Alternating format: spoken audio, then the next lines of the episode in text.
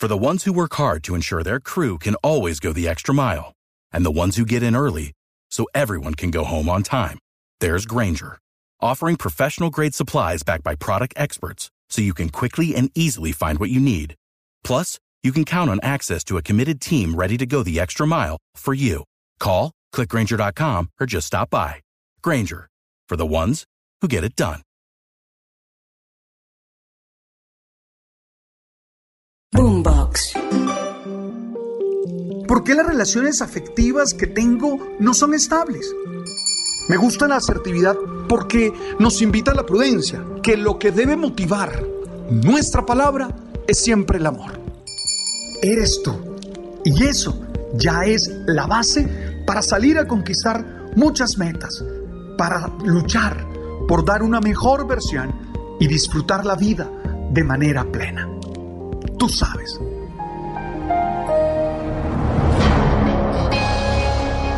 En el último tiempo, a partir de la experiencia que tengo de pareja, he estado reflexionando mucho en torno a la manera como tenemos que construir esa relación. Durante muchos años leí, acompañé, viví procesos de construcción de pareja, de separaciones, de resolución de conflictos. Pero ahora tengo una experiencia de pareja. Afortunadamente, una experiencia feliz.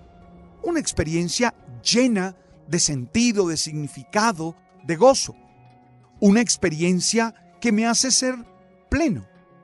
Creo que cada uno tiene que gozarse su estado civil. Cada uno tiene que disfrutar lo que está viviendo. Si está casado, fabuloso construye la mejor relación posible. Si ha decidido estar soltero por cualquier decisión, pues emocionante, tratando siempre de construir una vida llena de conexiones y de encuentro. Y si está en búsqueda de una relación o de una decisión, hacerlo con inteligencia, con sabiduría y sin ningún miedo. Porque la vida se hace desde lo que uno decide y desde lo que uno es. Pero en estos días he estado escribiendo sobre cómo mejorar la relación de pareja. Cómo lograr que la relación de pareja sea ese contexto en el que uno se sienta impulsado a ser más feliz. Porque ciertamente uno, siendo feliz, decide vivir en pareja para ser aún más feliz, para que crezca esa emoción, esa armonía ese sentido de que la vida que estamos viviendo vale la pena y es valiosa. Y allí quiero trabajar como cuatro puntos que para mí han sido valiosos en estos días. Y lo digo desde la experiencia personal, sin ninguna otra pretensión que la de un ser humano que reflexiona lo que vive y va anotando lo que vive. Lo primero es tener una buena comunicación emocional. Yo creo que no basta con una buena comunicación racional. Sí, es importante que entendamos los mensajes que nos damos. Es importante que el proceso de decodificación a través del cual manifestamos lo que estamos pensando sea bueno, sea adecuado, sea correcto. Yo creo que es fundamental trabajar en una comunicación efectiva, en una comunicación exitosa, en una comunicación racional, donde el otro o la otra entienda lo que pienso, entienda la manera como yo estoy atrapando y estoy procesando la realidad. Pero creo que no basta con eso. Creo que es necesario trabajar en la comunicación emocional. Y tengo que decir, si son muchos los conflictos y los problemas que se tienen para comunicarse bien racionalmente, imagínense ustedes los abismos que se generan en la comunicación emocional. ¿Y qué entiendo por comunicación emocional? Entiendo ese proceso por medio del cual me aproximo al mundo emocional del otro. Me aproximo a lo que la otra persona está sintiendo, a lo que la otra persona está viviendo emocionalmente. No me quedo en sus constructos mentales, no me quedo en sus ideas, no me quedo en sus construcciones racionales, sino que trato de entender, de comprender lo que siente la otra persona. Es decir, busco establecer una conexión emocional con ella o con él, que son tan importantes para mí. A veces, los abismos se van creciendo por falta de comunicación emocional. Ella no se da cuenta que él tiene miedo. Ella no se da cuenta que él está abrumado.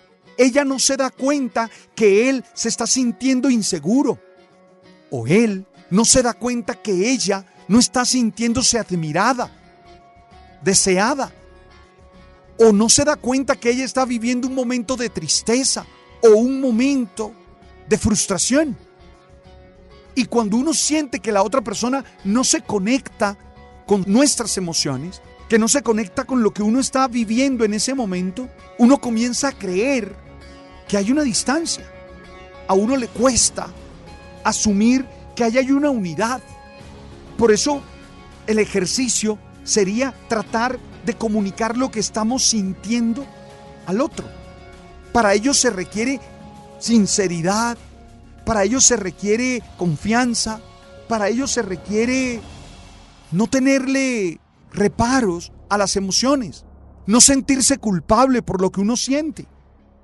A veces me siento incapaz y se lo tengo que decir a ella. Y, y, no me juzgo por eso. Y no me creo el peor ser humano por eso. Simplemente comparto lo que me estoy sintiendo. Claro, también se exige de la otra parte apertura, acogida, respeto y sobre todo la decisión de no usar esas emociones para hacer daño.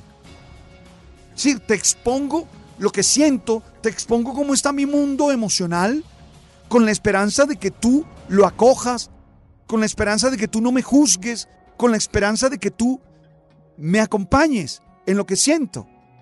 Mire, a veces uno cuenta cómo se siente no esperando una solución de la otra persona, porque nadie tiene soluciones de la vida emocional del otro. A veces simplemente se trata de compartir.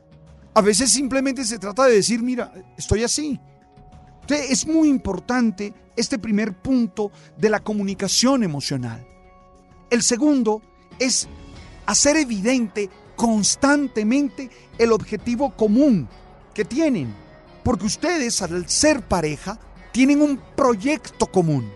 Están unidos por algo que los trasciende, que es ese objetivo de vida. Bueno, eso hay que evidenciarlo constantemente. No puede volverse una realidad implícita, no.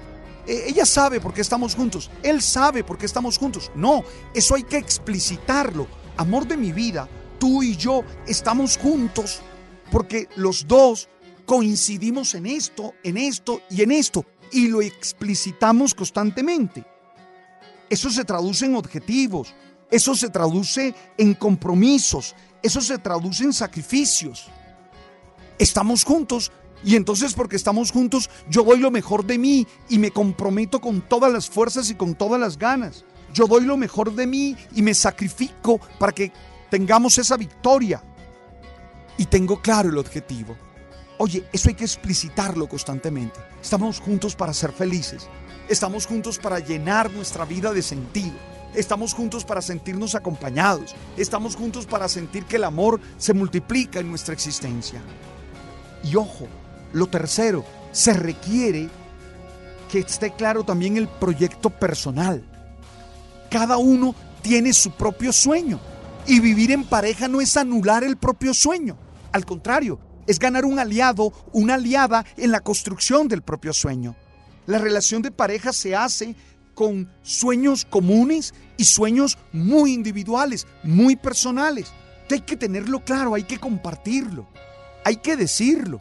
Y la otra persona, la pareja, tiene que generar el contexto adecuado, el contexto sano, el contexto seguro, el contexto de confianza, para que yo pueda decir o para que ella pueda decir cuál es su sueño, cuál es su proyecto y que sepa explícitamente que puede contar conmigo, que puede contar con mis capacidades, con mis recursos, con mis luchas, con mis batallas, que yo estoy ahí para ella y que doy todo de mí. Y lo cuarto es sentirse amados, que para mí pasa primero por admiración, segundo por sentirse deseados y tercero por sentir que la otra persona está dispuesta a darlo todo para que yo sea feliz. Cuando a mí me preguntan qué significa ser amados, y eso lo expuse bien en mi libro, Amar es ganarlo todo, yo digo, es primero admiración. Sí, que la otra persona sepa que yo la admiro, que yo apuesto por ella, que yo me embelezo por sus características, que yo estoy feliz y aplaudo sus capacidades, sus cualidades, sus habilidades. Pero también que la deseo. Y esto tiene que ver con la dimensión del placer físico, tiene que ver con la dimensión genital, tiene que ver con la dimensión sexual. A eso le hemos tenido miedo y no hablamos de eso, pero las parejas son para sentirse deseados en cada una de las etapas de mm, las edades humanas. Pero tengo ganas de estar contigo. Y tercero, saber que esa persona va a dar todo para que yo pueda ser feliz. Eso es maravilloso. Quería compartir esas cuatro anotaciones que tengo de lo que voy viviendo, sin ninguna pretensión distinta a compartirlas. Es lo que a mí me va haciendo feliz, e, en esta actitud que tengo siempre de reflexionar la vida. Oye, gracias por estar allí, gracias por compartir conmigo este mensaje. Si quieren compartir el episodio con tantas parejas que lo necesitan, sería chévere, eso ayuda mucho. Gracias por escucharnos en el canal de Spotify, en el canal de Deezer y en el canal de Apple. ¡Hey! Tú sabes.